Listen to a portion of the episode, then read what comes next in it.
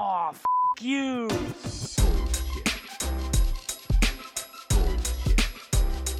Bullshit, bullshit. Bu- bu- Bullshit. Bullshit.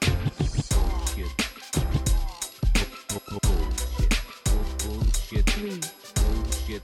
two, Ready. Bu- bu- one. Bullshit. Bienvenida a UXBS, bienvenida al podcast. Eh, hoy por hoy aquí tengo a Caro Torres o Caro Tower, no sé cómo decirte porque en Discord te tengo como Caro Tower. ¿Cómo están? Eh, Carolina Torres para Google. Igual hay, hay varias, pues es un nombre súper, hiper común.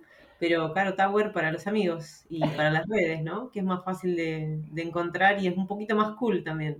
Claro, de hecho me pareció súper cool. Yo cuando te busqué en LinkedIn dije, no se puede llamar Caro Tower, esto es imposible. Soy yo, soy yo. La foto es muy formal y no es así mi vida, pero sí lo fue en un momento con la fotografía que me sacó esa persona.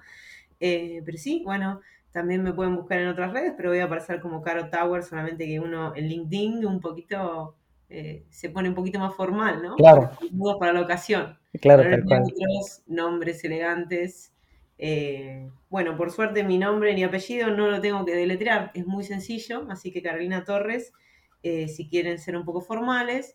Eh, bueno, me presento, actualmente hago diseño de experiencias en una empresa que se llama Prisma, es sobre medios de pago, eh, no, es más conocido ta- tal vez el, el servicio que el nombre, pero es una muy buen, un muy buen lugar para desarrollarse.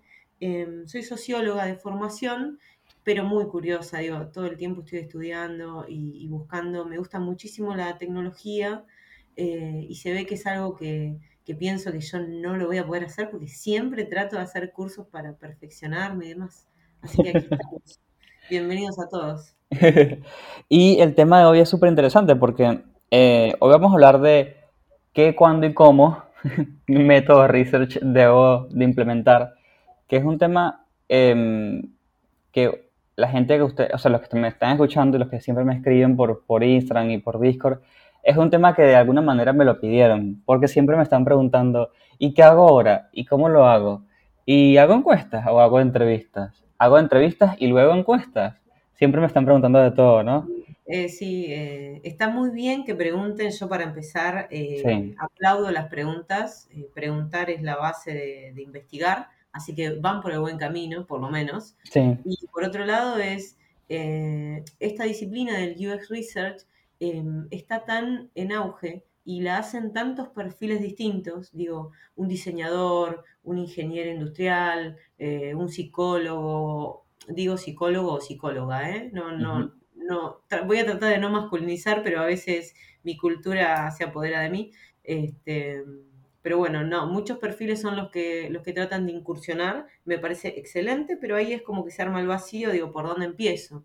sí, Y la verdad es que en ese sentido, Cris, yo lo que quería empezar es, empecemos por el principio, que es investigar y cuál es el tipo de investigación que tengo que hacer. Eh, en investigación, lo más importante es ser ordenado, ordenada, ser una persona de orden. ujú, Eh, en ese sentido es ir escalando. ¿Vieron cuando a veces uno piensa por ahí en alguna otra disciplina en los funnels de conversión o funnels? Bueno, esto es igual, ¿sí? La- Pero- pero para la gente que no sabe qué es un funnel, quizás han visto, por ejemplo, es muy común también en marketing. El funnel es ese, literalmente es como, ¿cómo le diríamos esto? Es Un embudo. es- exacto, como un embudo y en marketing es eso que te lleva desde que conoces la marca o que te enteras que la marca existe hasta que compras. Y es la, la famosa conversión. Exacto. Bueno, acá lo que va arriba del embudo, en la parte superior, que es lo más grande, digamos, tiene que ser qué tipo de investigación voy a hacer. ¿Sí? Para eso, primero la curiosidad. Claro, Sí, acá la curiosidad no va a matar ningún gato, así que denle para adelante. ¿Qué tipo de investigación voy a hacer? Si es investigación cualitativa o cuantitativa. Y eso va a depender de qué me lleva a querer investigar algo. ¿sí? claro. Si es una investigación que quiero después decir, che, ¿saben qué? El 80% de mis clientes me va a querer comprar. Eso ya, como viene con números, ya sabemos que es cuantitativa. Claro. Ahora, si decimos, ¿por qué no hacen clic en este CTA? Y voy a tirar un montón de glosario, ¿eh? El diccionario aparte de este podcast, pero CTA es un call to action, es el botón. Claro. que dice comprar o que dice no comprar. En general nunca dicen no comprar. Claro, pues cualquier botón. Ver más, ver detalle, comprar, lo que sea. Exacto, ver pasaje o, o descargar PDF, ¿sí? Esos botones se llaman CTA, que es un llamado a la acción. Si uno quiere saber por qué este CTA no está generando lo que quiero que genere, a veces necesitas saber qué entiende el usuario por ese CTA, ¿no? ¿Qué dice acá? Si me dice eh, comprar ya y para mí es demasiado y hay mucha fricción, voy a decir, esto apenas hago clic, me chupa toda la plata de mi tarjeta, no da. Ahí Claro. es otro tipo de investigación, es cualitativa. Entonces, lo primero, primero lo primero, y lo primero es saber qué quiero investigar, si es quali o quanti. Y ya ahí despejas un montón de opciones, Claro. porque si ya sabes que es cualitativa, hay un montón de métodos que no, que no aplican. Claro. Entonces, por eso digo, hay que ser ordenado. La primera parte del funnel es qué tipo de investigación quiero hacer. Ya cuando sacaste una, la descartaste, vas por otra y el, el embudo se va achicando. Entonces digo, bueno, ahí, ¿no? Una vez que defino, voy a ir por lo quali, que es lo más lindo, que es lo que todos podemos hacer. Eh, todos y todas. Eh, me sigo corrigiendo constantemente. No, está buenísimo porque es difícil. O sea, no está acostumbrado. Es difícil sacarse la cultura de encima, te lo digo como socióloga, es imposible. Es, Pero, sí. no, no, imposible no, imposible no es nada. Pero quiero decir es, eh, perdónenme si empiezo a hablar de golpe en masculino, pero bueno, tengo muchos, casi 40 años hablando así, así que, eh, así que bueno, nada, est- estoy en constante intentar luchar contra eso. Obvio. ¿Qué pasa con las personas entonces investigadoras, las que, las que queremos investigar? Digamos que vamos por el quali. Así todos podemos participar, psicólogos, antropólogos, diseñadores, ¿sí? Vamos por el quali.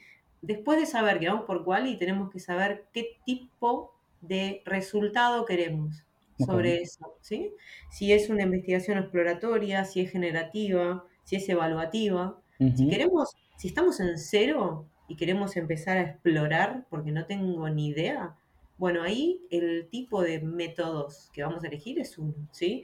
Que, Claro. que, que me generen, que me generen un kit de por dónde tengo que ir, Como ¿sí? esa primera info. Esa primera info, ¿Dó-. ¿Dónde sirve eso? Es cuando estamos en cero, pero por ejemplo, es cuando estamos haciendo un caso de estudio, la gente que está haciendo un portafolio, o es cuando, o, o- o quizás un caso de estudio no, porque ya conoces un poco el producto. ¿Cuándo crees que sería exploratoria específicamente? No sé si puedes dar un ejemplo. Bueno, voy a dar un ejemplo. Hay páginas o aplicaciones, siempre pensando en el mundo digital, ¿no? Para, porque es más fácil de explicar eh, sin, sin imágenes, ¿no? Acá Sí. estamos en podcast, nos conviene ir por lo digital. Hay páginas, en general las gubernamentales, que son muy malas, que se quedan ahí tildadas, que, que no avanzan. Bueno, ahí, como está todo por hacer y se sabe hasta dónde, incluso los que más lo saben son los desarrolladores, ¿no? Que no se puede hacer todo a la vez. Entonces, para poder priorizar, tenemos que salir a explorar qué es lo más, entre comillas, necesario, qué es lo más caliente, lo que más nos urge. Por lo menos para decir, bueno, esto es todo lo que hay que hacer, pero ¿por dónde arranco? Son 39 iniciativas, ¿no? ¿Cuál es la Ujú. 1? ¿Cuál es la que va a agregar más valor al cliente sin tener que decir, che, el resto no las voy a hacer? Sí, las vamos a hacer, pero ¿cuál es la que esto no da para más? Ahí tenés que salir con algo exploratorio. Por ejemplo, no es exploratorio que no existe esa app o Ujú. esa interfaz. Exploratorio es que, bueno, está todo por hacer, ¿por dónde arranco? Ok. Ahí es la exploración, ¿se, se entiende? Sí, sí, perfecto. Qué bueno. Bueno, entonces avanzo. ¿Qué tipo, por ejemplo, de método usaría? Y antes de contarle qué tipo de método, como en este tiempo no le vamos a poder contar todo, y Obvio. seguramente digan, che, ¿dónde busco todos los que hay? Cuando tengan dudas y tengan que ir a buscar, no duden en entrar a NNG Group, ¿sí? Es Nielsen, Norman Nielsen es Jacob Nielsen y Don Norman Claro. que cuando los vas a buscar es como la foto de Caro Tower, digamos, son reformales, son dos señores, dos viejitos, que decís, para, ¿esta gente me va a hablar de tecnología? Sí, sí, con total confianza. Ahí ellos hicieron una matriz, esa matriz eh, es para seleccionar el método, una matriz es una cruz en una hoja. y esa cruz genera cuatro cuadrantes. En cada cuadrante uno va a decir, acá voy a encontrar las técnicas que son para estudios cualitativos con comportamiento, con foco en comportamiento. Acá abajo, cualitativos con foco en actitud. Hago un poquito la distinción de actitud y comportamiento. Dale, sí. bueno, la diferencia es esta. No es lo mismo lo que las personas hacen que lo que dicen que hacen. Claro. Entonces la actitud es lo que yo digo que hago. No, yo no discrimino. Ahora, mi comportamiento después por ahí sí lo hago. Claro.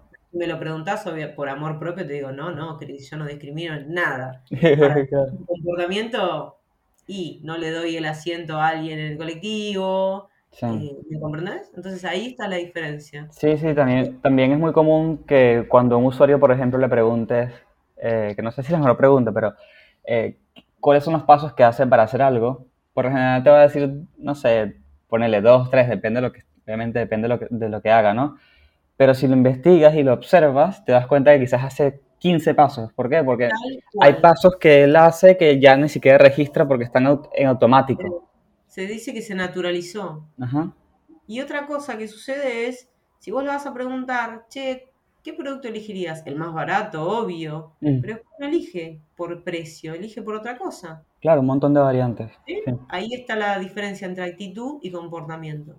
Entonces, cuando tengan dudas de qué cosa tengo que hacer, qué, qué juego, qué elemento, si hago entrevista, si hago otra cosa, vayan a estos dos señores, miren en la matriz y acuérdense, comportamiento es la, la realidad y Ujú. actitud es lo que dicen. Y ahí Sí. solitos van a encontrar qué tienen que hacer. Eh, bueno, entonces, el funnel ya se va achicando cada vez más. Claro. Pasamos de la investigación, vamos a cualitativo y bajamos un escalón más para decir si tengo que elegir bien el método me fijo en la matriz.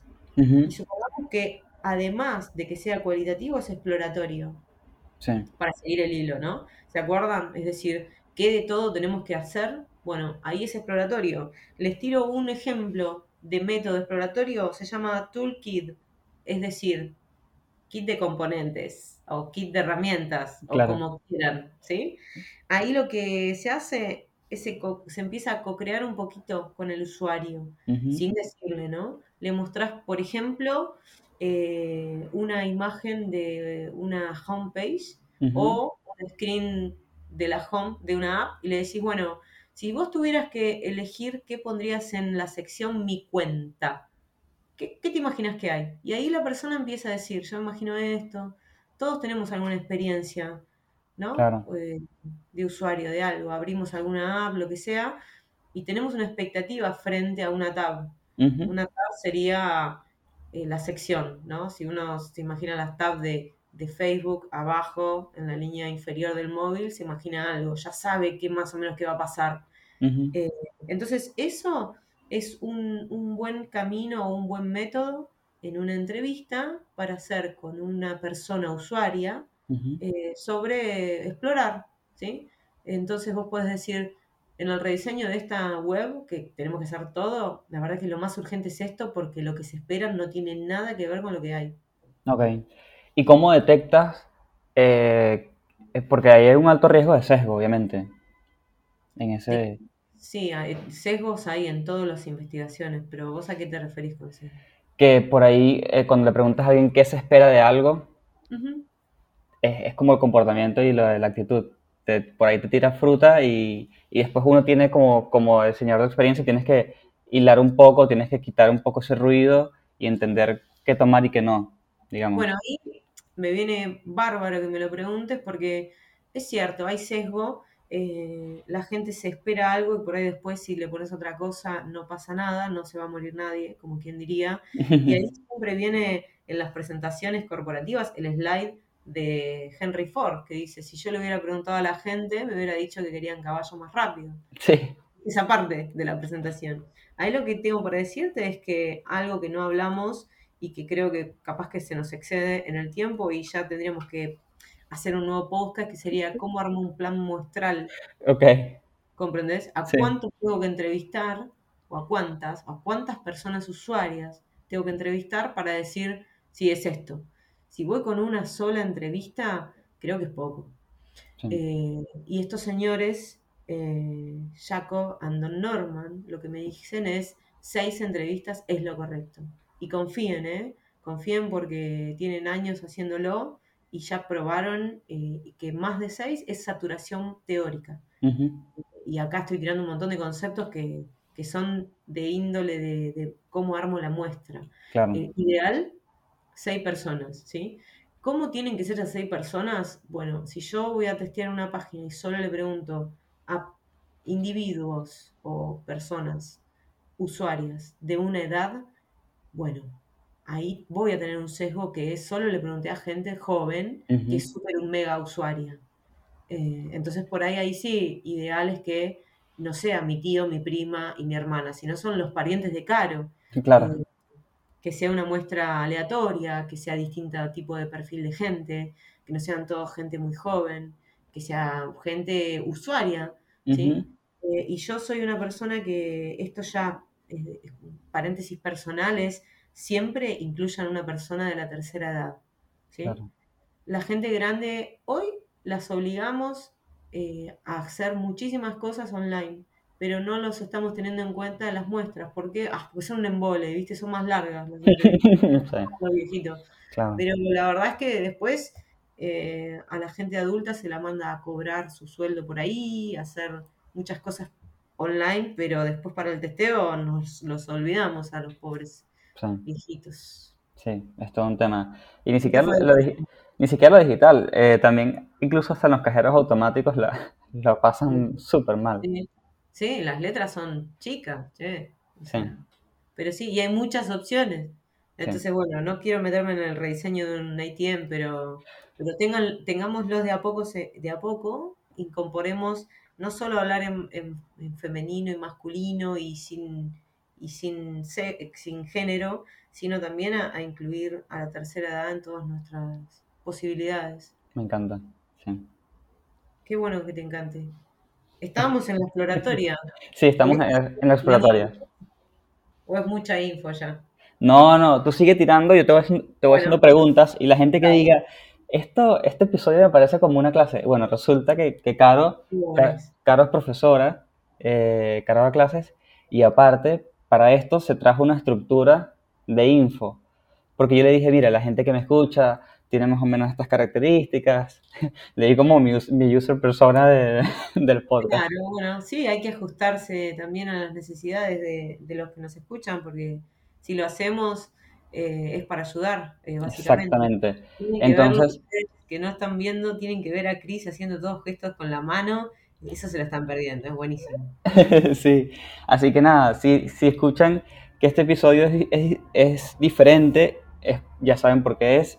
Y siento que en este caso vale la pena porque necesitamos ese orden que, que mencionaste al inicio para entender cómo, cómo es el inicio, cómo es el medio, cómo es el final. Entonces, eh, Lo bueno, Cris, quiero agregar, es que esto no tiene final, itera hasta el cansancio, ¿sí? No hay un principio, bueno, siempre hay un principio para algo, ¿no? Pero digo, claro, eh, no, no esperen. eh, y otra de las grandes preguntas de- del UX Research es, ¿cuándo paro? Nunca. Nunca pares, nunca te detengas, siempre iterar, volver y volver a ver qué agrega valor eh, a ese usuario, a esa persona usuaria. sí, Si no, piensen, por ejemplo, yo siempre pongo este ejemplo, eh, digo, cuando uno quiere mejorar un- una interfaz, lo que tiene que pensar es cuál es la promesa que le hace esa interfaz a esa persona usuaria. A mí Gmail me promete que voy a mandar mails y va a ser lo más. Ahora, bueno, también a- de un tiempo a esta parte agregó las Meet. claro, Entonces, no mejora su interfaz en un tema que no tenga nada que ver con su promesa de marca. Mejora la interfaz en envío de mails y en Meets. Si yo pienso en Pinterest, ¿sí? sí, Mejora su interfaz en qué? En que yo suba fotos, like, agrupe, desagrupe. No mejora en envío de mails, Pinterest. ¿Me claro, comprenden? Sí. sí, Entonces, eh, lo mejor del US Research es hacer Research Ops. Esa es, es una, es una a- de avanzada, pero digo, sí, sí, con todo lo que tenemos es, adicionalmente, es para qué lado voy a buscar que mejore esa interfaz. Siempre piénsenlo para el lado de la promesa que le hice al us- a la persona usuaria. Si yo le prometí mail, le voy a mejorar mail. Y eso no va a parar nunca, Sí. porque siempre va a haber algo para agregar. Si no, iPhone no sacaría más modelos. De hecho, eh, Gmail tardó siglos en mejorar el Meet porque, porque ahora es que es importante, pero antes era así como, bueno, y tenemos esta cosa. Tal cual. bueno, no puede faltar. Claro, como, está bien, se quieren llamar, ahí les pongo un método, pero eh, somos, somos un email.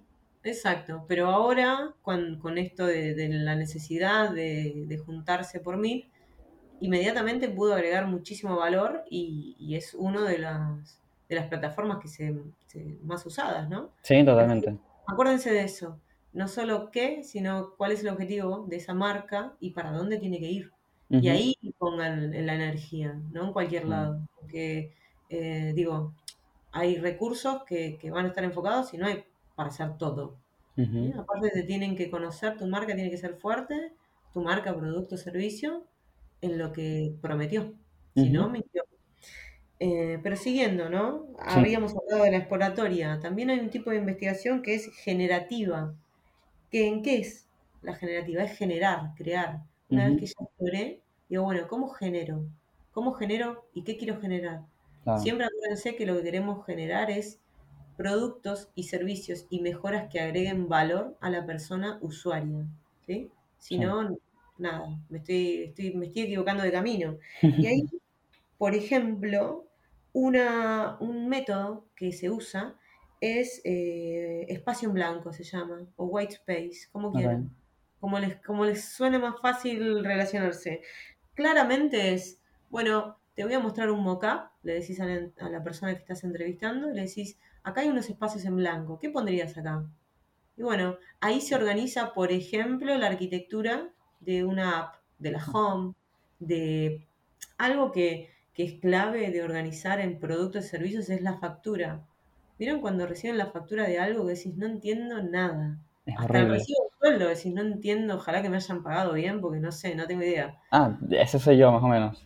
¿Viste? Sí, vos porque sos un lúdico, pero ot- otro, un contador te lo sabe explicar de toque, pero digo, Claro. que hacer un curso o las liquidaciones de tu tarjeta de, de crédito para el que tenga tarjeta de crédito.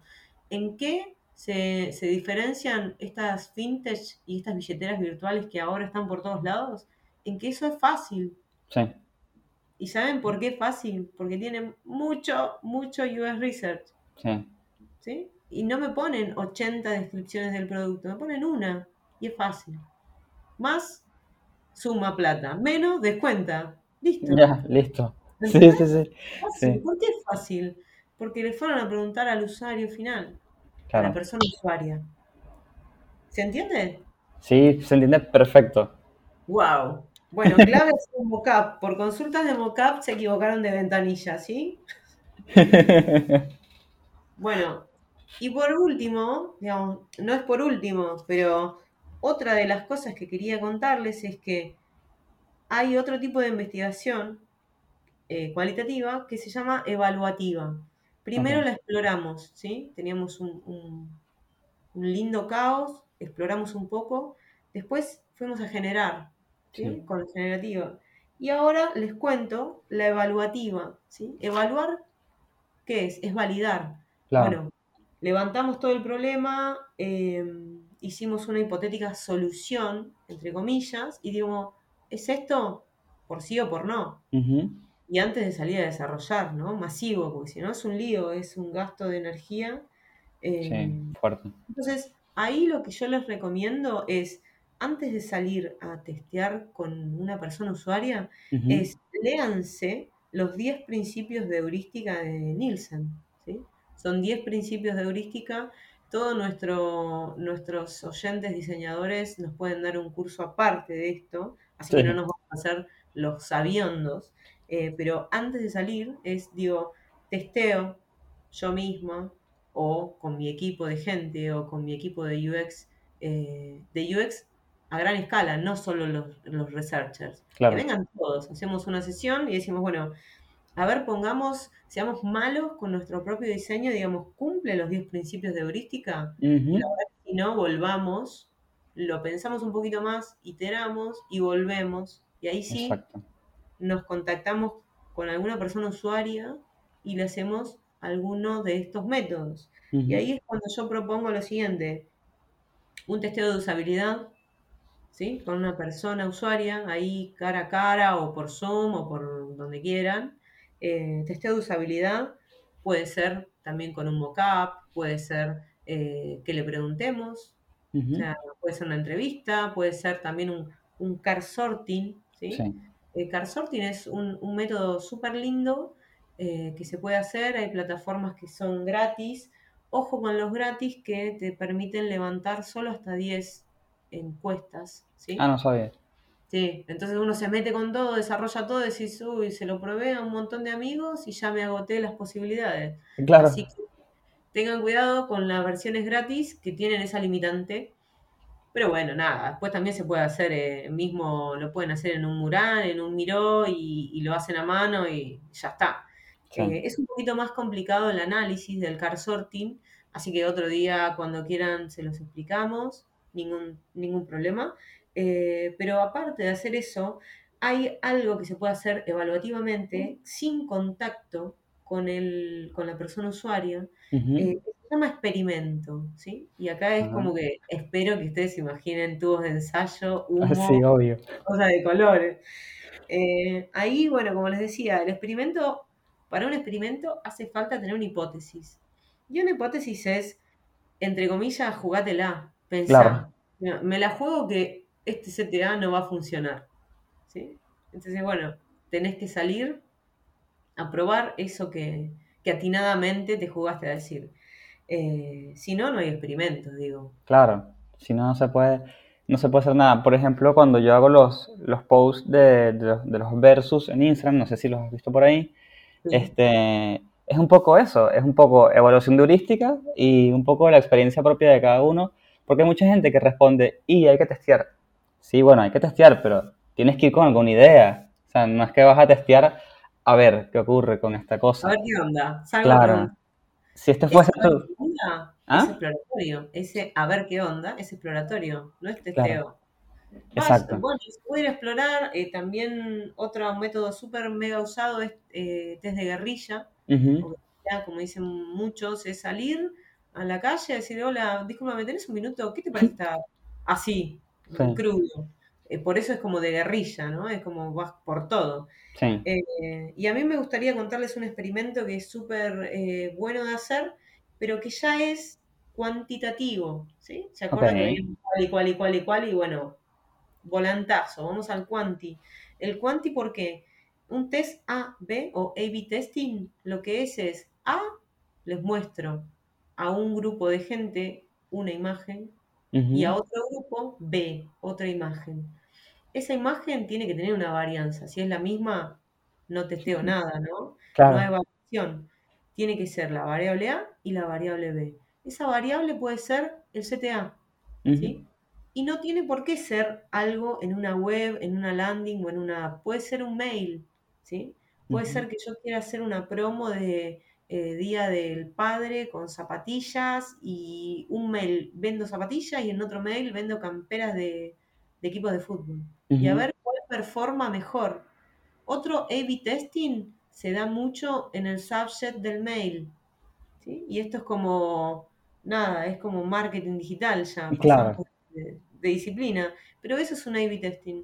No le pregunto nada a nadie y me fijo real el comportamiento. Sí. ¿sí? Y ahí es como que tienen un mapita bastante completo, pero clave que en esta última metodología se, se la jueguen a pensar qué pasaría. Y yo para mí va a performar mejor este, o nos va a ir mejor con esta imagen. También Claro. se puede usar para, para eh, colores de una, de una home, para colores del CTA, para, para interacciones. Se puede pensar para todo, ahí ya la imaginación de cada uno, pero creo que les, les dimos un mapa bastante eh, completo y espero que el embudo les haya servido un poco porque llegamos desde qué es investigar, qué tipo de investigaciones pueden hacer. Primero, antes que nada, saber qué quiero hacer. Y por último, salgo a campo con algo y hasta un A-B testing para decir, la verdad que esta app con estos colores performa mejor. Eh, creo que dudas, consultas, un montón, ¿no? Sí, debemos haber un montón. La gente debe estar tipo, ah, ¿cómo le pregunto? Ojalá. Les pedimos que, que nos digan si quieren profundidad en algún tema. Podemos, eh, podemos Sí, hacer obvio. Podemos hacer otro, otro episodio de respondiendo las preguntas del episodio de Caro Tower. Muy, muy YouTube, ¿Cómo va pero mi mamá, Cris? sí. Pero creo que se me pueden ocurrir un par de preguntas que la gente puede estar pensando en este momento. Por ejemplo, si yo quiero hacer un A-B testing, ¿a cuántas personas se lo mando? Eh, ¿se lo mando a tres? ¿Se lo mando a seis? ¿Se lo mando a 100? Creo que se viene, se viene Coming Song, el podcast del plan muestral. Ajá. Eh, Porque hasta ahora veníamos seis. Seis eh, es una buena muestra para cuando es un estudio cualitativo. Con seis cuantitativo no llegamos a ningún lado. Eh, ahí lo primero para mirar es eh, cuál es mi universo, ¿sí? ¿Cuál es el total de personas a las cuales les voy a mandar el, ese mail, por ejemplo? Si el total de personas es 10.000, bueno, si, si levanto input solamente de 6, claramente no va, por ahí no va. Eh, un mínimo, ahí entran otras cosas en juego, estadísticas, que es cuál es el error muestral que yo me voy a bancar, eh, para después ir a decir, bueno, voy a tomar esta decisión, pero el error muestral es del 90%, es puro error mi muestra. ¿sí? Eh, un error, eh, ahí que les doy el dato, un error eh, que, que un investigador se puede, puede afrontar y no morir en el intento es un 8%. ok. ¿sí? Abren Google, ponen calculadora plan muestral y ahí les dice, ¿cuál es tu universo? Te dice la calculadora. Mi universo es 10 es 10.000. ¿Y qué error muestral vas a querer? Pongan 8.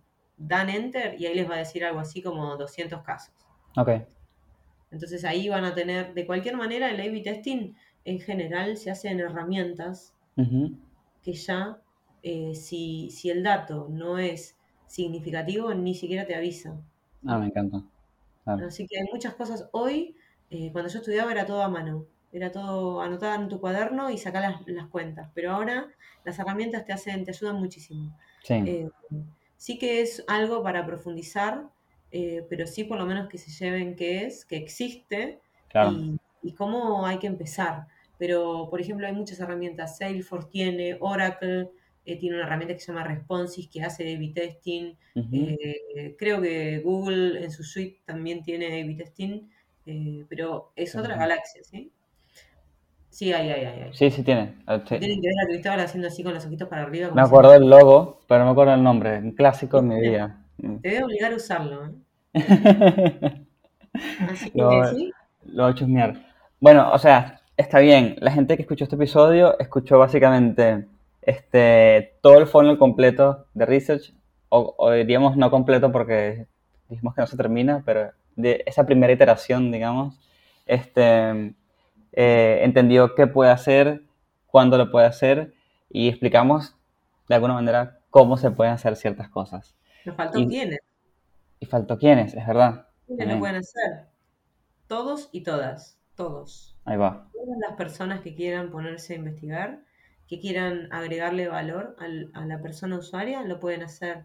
Sí. Eh, a algunos nos va a costar más la parte quali de ir a preguntarle a la gente y a otros les va a costar más la parte quanti. Sí. Eh, no tengan miedo. Es- digo, nadie nació sabiendo, ni Jacob ni Don Norman nacieron sabiendo. Eh, y es clave que ustedes sean personas curiosas, que, que todo traten de buscarle, a ver, no lo entiendo cómo se hace, que consulten, que, que quieran y que quieran estar abiertas a escuchar a los que no piensan igual que uno.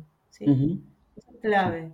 Y que no den por supuesto en una entrevista o en un A-B testing que la tenemos re clara. Yo ya sé cómo se hace esto. No.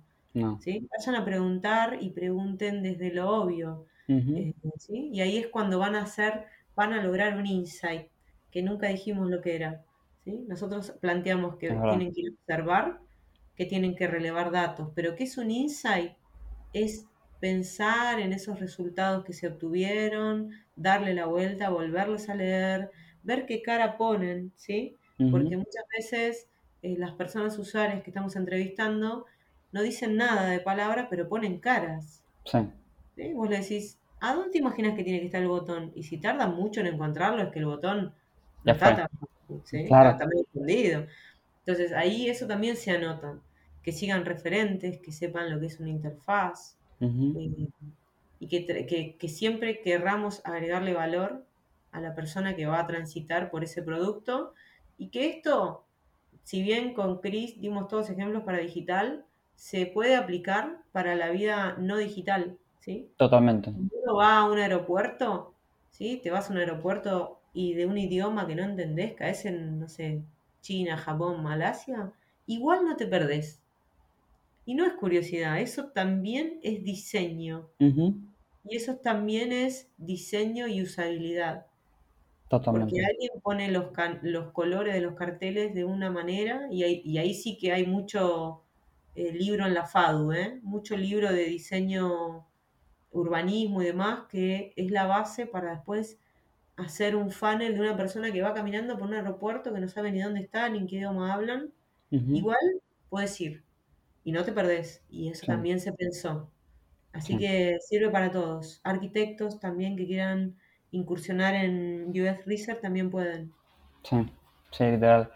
Eh, y un método que a mí me encanta para entender a los usuarios, ent- entender el contexto más que nada, y siento que no se nombra lo suficiente, es muy básico y es la observación, literal, Sí, observación.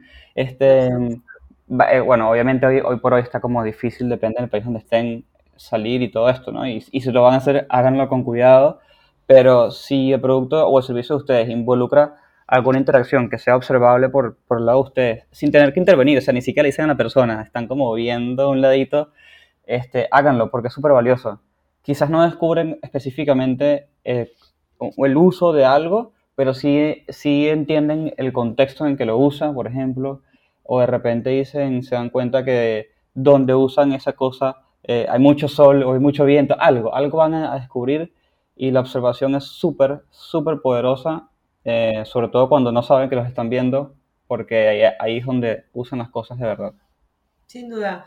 Ahí la antropología nos debe muchísimo, ¿sí? Eh, no, no, no estoy diciendo que sean antropólogas o antropólogos, pero en mis épocas de que iba a la oficina en colectivo, mi mayor pasión era mirar cómo interactuaba la gente. O sea, uno está de pie en el colectivo y mirás lo que hace el que está sentado con su móvil. Me Y ahí encanta. abre una app, cierra, cierra, escrolea, escrolea, cierra, abre otra, abre otra, escucha música, cambia la canción, cambia la canción, va, entra al diario, Twitter, mm, qué embole, sale. Esa es Sí. la interacción.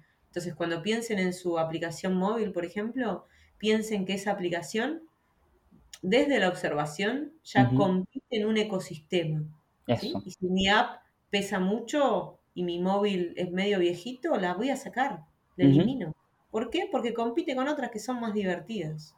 Sí. ¿sí? Sobre todo estoy pensando en app de gestión. ¿sí? Cuando la app es muy de gestión, que la abro una vez por mes, ver, veo, no sé, mi factura de tal servicio, esa app tiene que tener características como que pese poco, Exacto. porque los móviles eh, cada día están más caros, entonces la gente no los renueva con tanta frecuencia, con lo cual la app esa, desde la observación de cómo actúa la gente y cuántas apps usa a- al mismo tiempo, ya ahí te dice algo. Y no le preguntamos nada a nadie. Sí. Simplemente miramos en el subte, en el colectivo, eh, en la fila de- del, del supermercado. Ujú. La observación es, es clave y no lo dijimos nunca. Sí.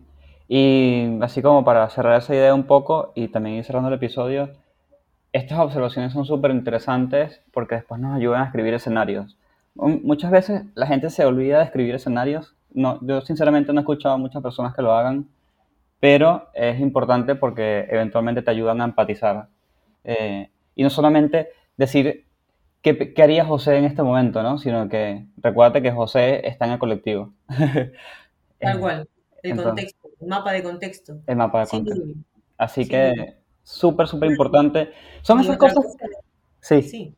no, son No, esas cosas que suenan así como, como básicas y obvias, pero nadie nunca las hace, nunca. nadie nunca las hace. Y otro, y otro contexto es el, si fuera en apps móviles, para seguir con el contexto, es qué edad tiene eh, el parque móvil, digo, qué tan viejos son los móviles que tiene la gente. Sí. Y otro dato que para mí es súper mega rico y obvio, y es la gente sabe eh, leer y, y escribir, porque la verdad es que las apps están pensadas para gente que sabe leer y escribir. Sí, Y hay algunas sociedades, algunos países en los cuales la tasa de analfabetismo es mayor. Sí. y muchas cosas no se van a poder usar si seguimos metiéndoles menos imagen y más eh, complejidad. ¿sí? Entonces, las apps que finalmente eh, ganan más valor son las que son más fáciles e intuitivas.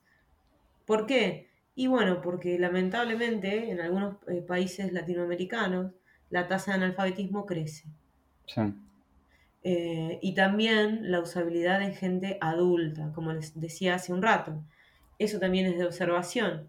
Eh, y si yo quiero ver si mi abuela me puede enviar una foto de la torta que está haciendo, le va a costar mucho. Y esas son observaciones. Es Sí. un mapa de contexto, es clave también hacerlo. Yo me metí, eh, mala mía, porque me metí de lleno en, en qué- cómo investigar y tal, y tal, y tal, pero la verdad que hay cosas antes. Hay que cosas antes donde puede, incluso pueden descubrir problemas de esta manera. Y a ver, observemos, a ver qué onda. Exactamente. Este, mm, bueno, Caro, fue Wow. un placer grabar contigo. Súper buen episodio, me encantó. Que siento que la gente que está escuchando puede tomar este episodio como, déjame escucharlo antes de comenzar a, a hacer mi caso de estudio. Puede Así- ser. Así Eh, que, lo que necesiten, eh, estoy disponible y, y si alguna vez surge que, que sale algún otro episodio eh, haciendo zoom in o un doble clic en alguno de los temas, bueno, pues, encantadísimo. claro, escriban a Caro o a mí eh, y digan, hablen un poquito más sobre esto. Entonces, hablando sobre eso, ¿dónde te pueden romper las pelotas? No, por, por donde quieran. Incluso armamos, armé un grupo en Telegram que se llama UX Argentina. Eh, ahí es un grupo en el cual no es que yo modero y, el- y el resto digo, es un, un chat. Eh, elegimos Telegram porque es algo que se puede silenciar más fácil, no es tan, claro. eh, no es tan, eh, eh, no, no tira tantos pop-up y demás, entonces no, no es tan invasivo. Ahí estoy, estamos y, y cada vez crece más. También me pueden hablar por LinkedIn, me pueden hablar por Discord, que estoy ahí también en, en el grupo de Chris, eh, WhatsApp, eh, Instagram, Twitter, donde, Donde quieran. sea. El otro día pensaba y me daba cuenta que tenía seis apps de mensajería abiertas. Ah, sí, sí, Una sí. locura. Sí, Una sí, sí. locura. Así que no, me molesta, me da lo mismo. A veces prefiero un canal que otro, pero porque lo tengo más eh, tiempo online que otros, pero eh, estoy, no hay Sí, es así. Yo, por ejemplo, no uso WhatsApp. Eh, soy un usuario extremo en ese caso. No uso WhatsApp. O sea, Bueno, lo tengo. lo- un nuevo usuario no usador de WhatsApp, si quieren entrevistarlo, es uno de los pocos. claro, o sea, no es que no tenga WhatsApp, está allí, lo uso y hablo con mi esposa, por ejemplo. Pero la gente me escribe y ese mensaje se puede quedar ahí dos semanas. No, no. Bueno, Mi nuevo Bueno. WhatsApp se convirtió en Instagram. eh, Por Claro. motivos bastante obvios. Así que, bueno, eso es el, la gente que va cambiando, va migrando de aplicaciones. ¿Vieron por qué hay que hacer research todo el tiempo? Tal cual. No. Sí. Bueno, chicos. Bueno, muchísimas gracias por grabar. grabar. Este, nada, espero que esto les sirva un montón a la gente que escuchó y como siempre los que llegaron hasta el final, gracias y nos vemos en la próxima. Un cariño. Chau, chau. Bullshit, bullshit. Bu- bu- Bullshit. Bullshit. Bullshit. Bu- bu- Bullshit. Bullshit. One, Bullshit. two, three. The experience has ended. Ended.